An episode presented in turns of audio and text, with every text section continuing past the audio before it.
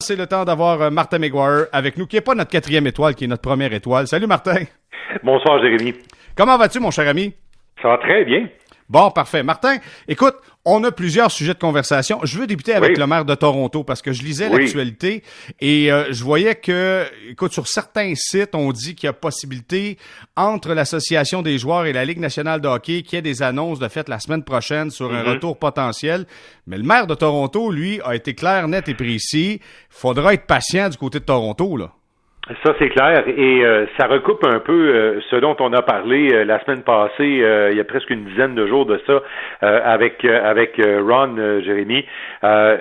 évidemment, là, la date du 1er juin est une date importante parce que d'ici le 1er juin, il y a des choses concrètes qui devront être mises en marche par la Ligue nationale, qui devront être mises en place si on veut vraiment réaliser l'objectif de jouer un tournoi éliminatoire ou quelque quelque chose qui ressemblerait à ça euh, en juillet et en août là, euh, pour, euh, pour consacrer un champion. Il y a des choses vraiment essentielles comme par exemple commencer à, à, planifier le retour des Européens qui sont dans leur pays. Pour ça, il faut une ouverture des frontières. il faut aussi que ces gens-là soient en en quarantaine pour une période de 14 jours avant d'entreprendre l'entraînement. Il faut avoir accès au site d'entraînement.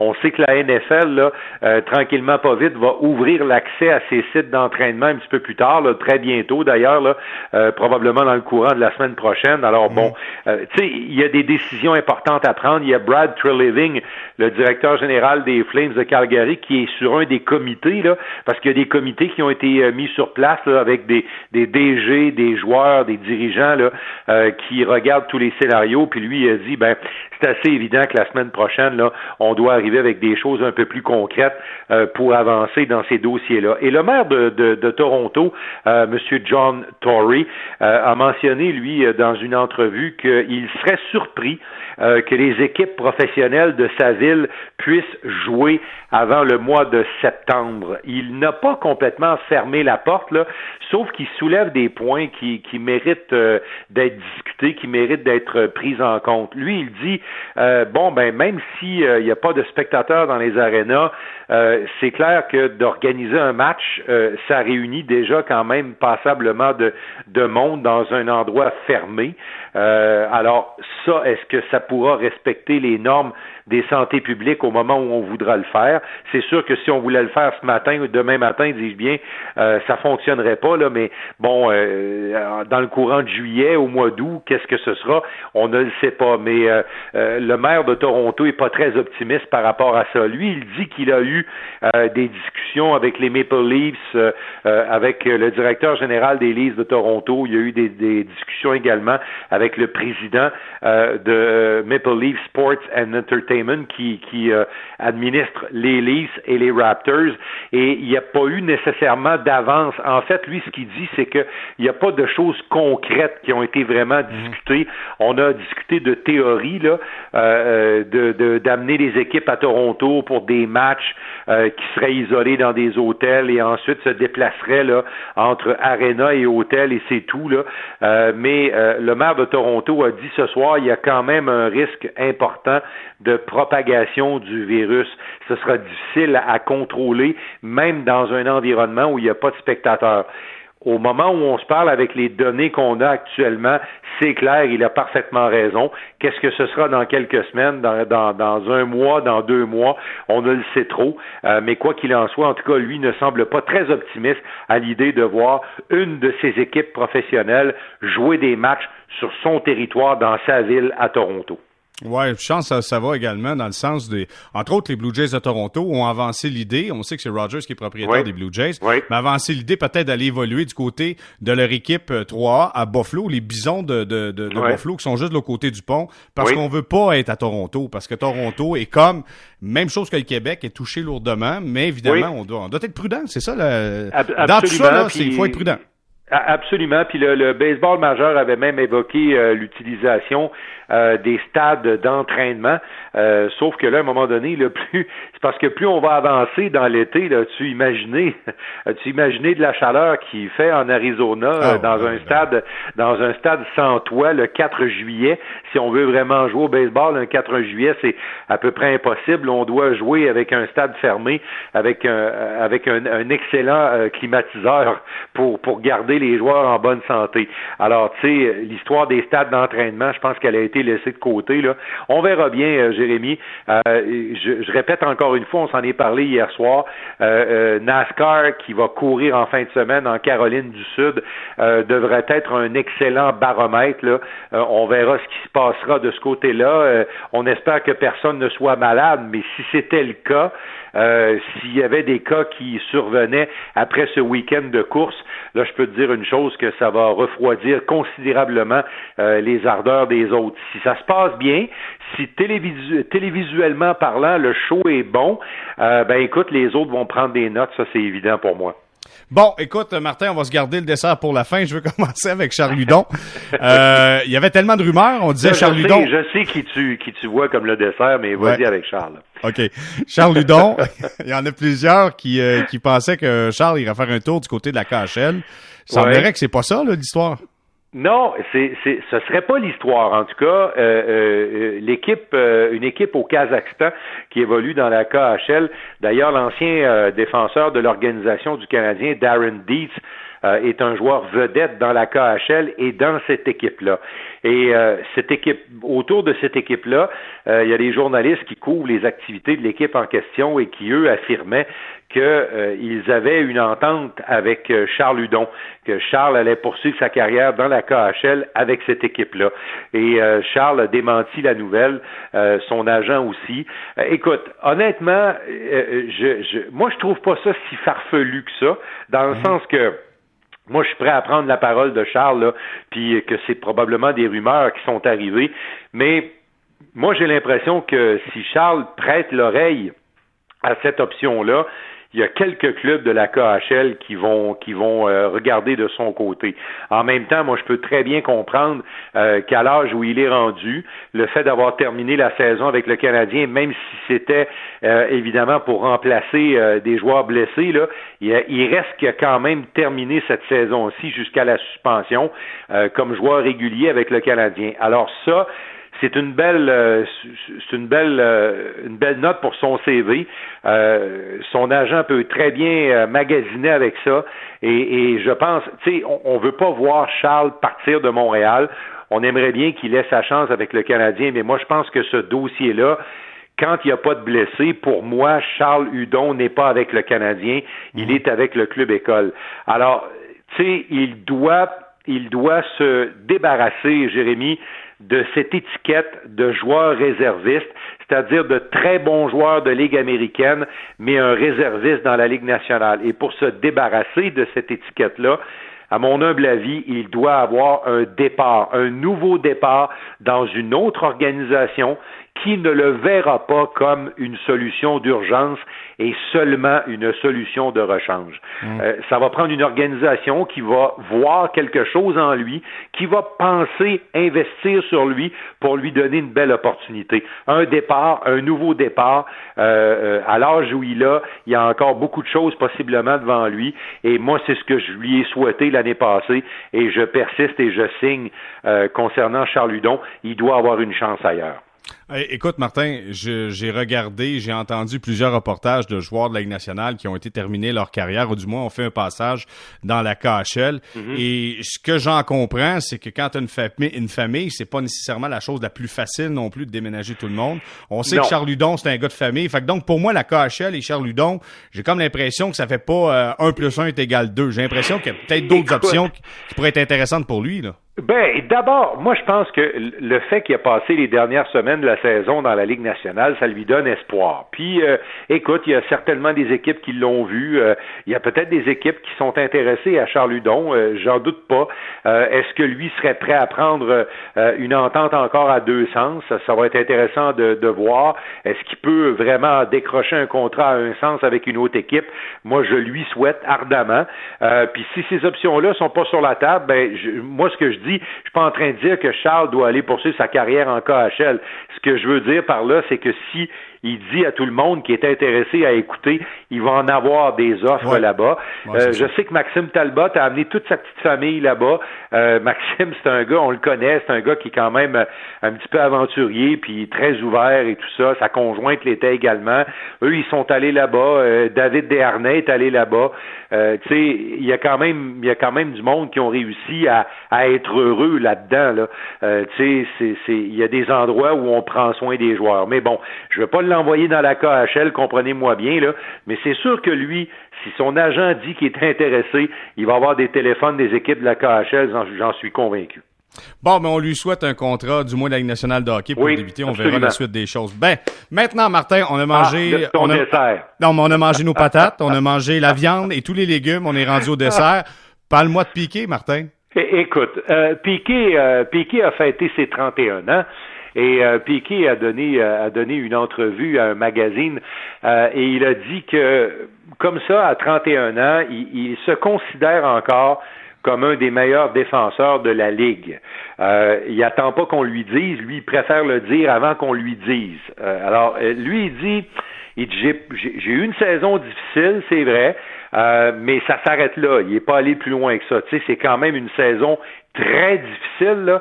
Euh, c'est 7 buts et 18 points pour notre ami Piquet Souban. À titre de, comparaison, là, quand il a gagné le, le, trophée euh, Norris, là, euh, il, dépassait le, il dépassait les 40 points aisément.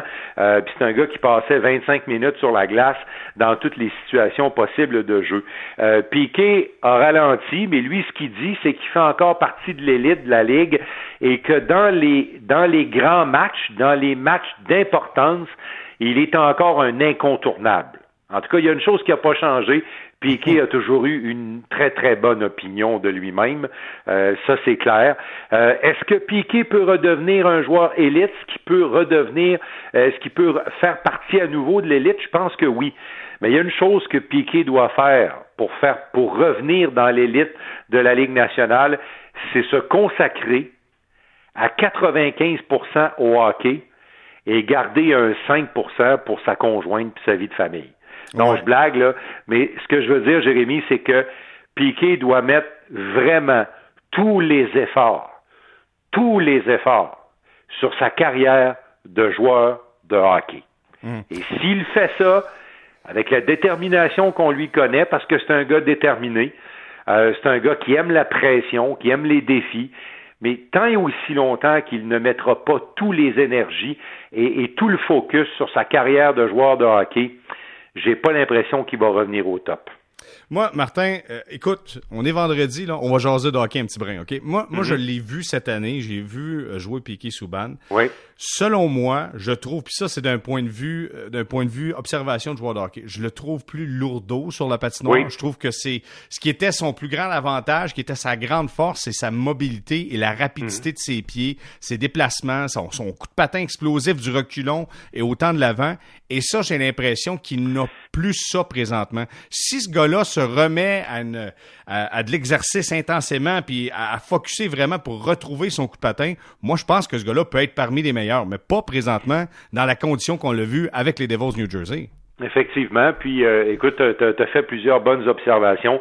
Euh, moi, je pense que son avant-dernière année à Nashville a été une année difficile. Ça, a commencé par des blessures.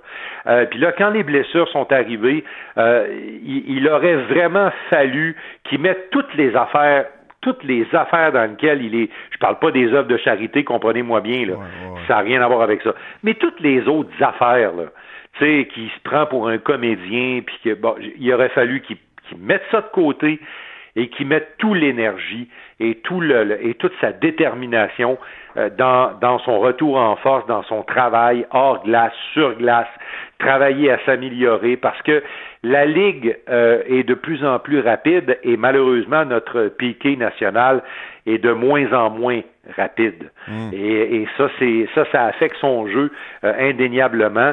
Et, euh, et, tu sais, avec les Devils du New Jersey, il, il, n'a pas été l'ombre de ce qu'il a déjà été avec le Canadien de Montréal et avec les Prédateurs, comme je le disais.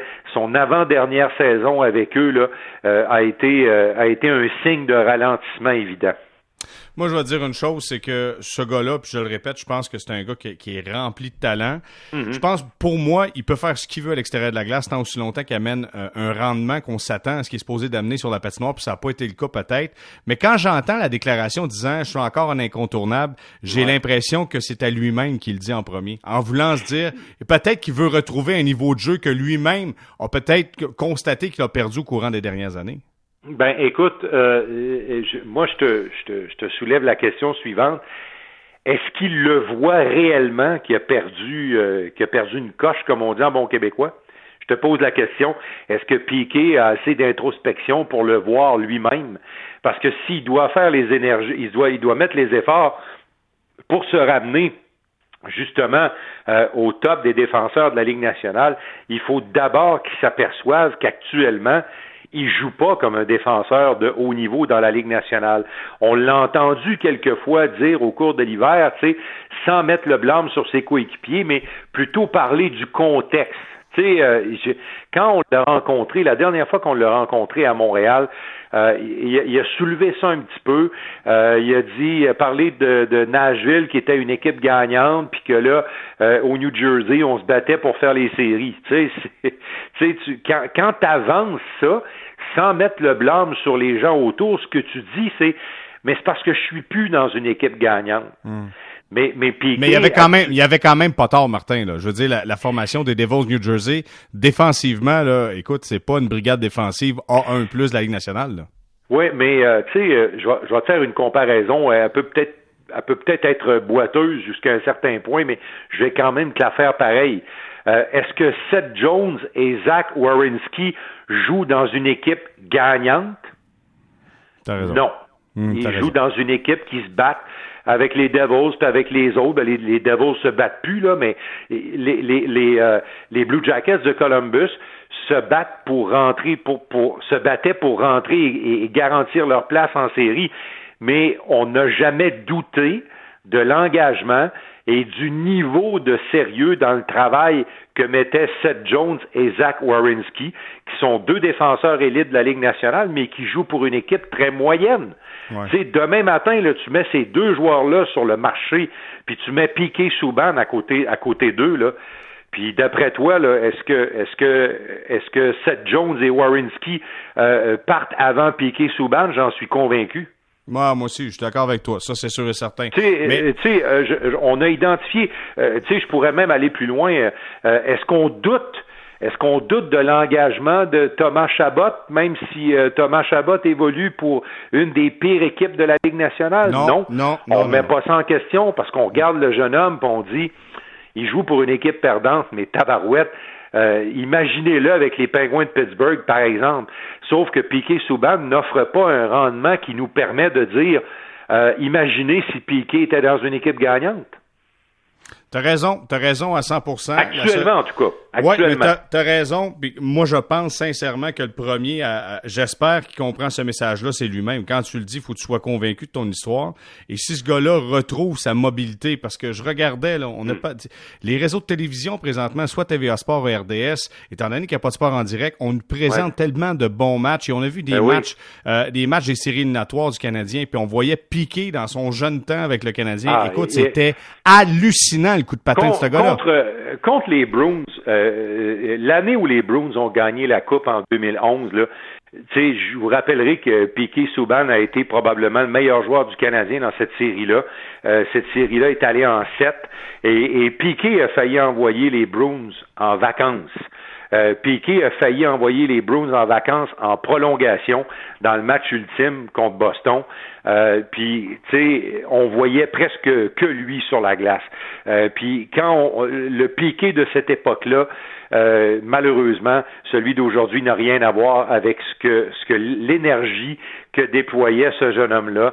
Euh, tu sais, il a commencé à se perdre. Pour moi, Jérémy, il a commencé à se perdre quand, lors de la finale contre les Penguins de Pittsburgh, il a commencé à s'égarer, à faire toutes sortes de conneries euh, sur la place publique pour penser qu'il était pour déranger Sidney Crosby.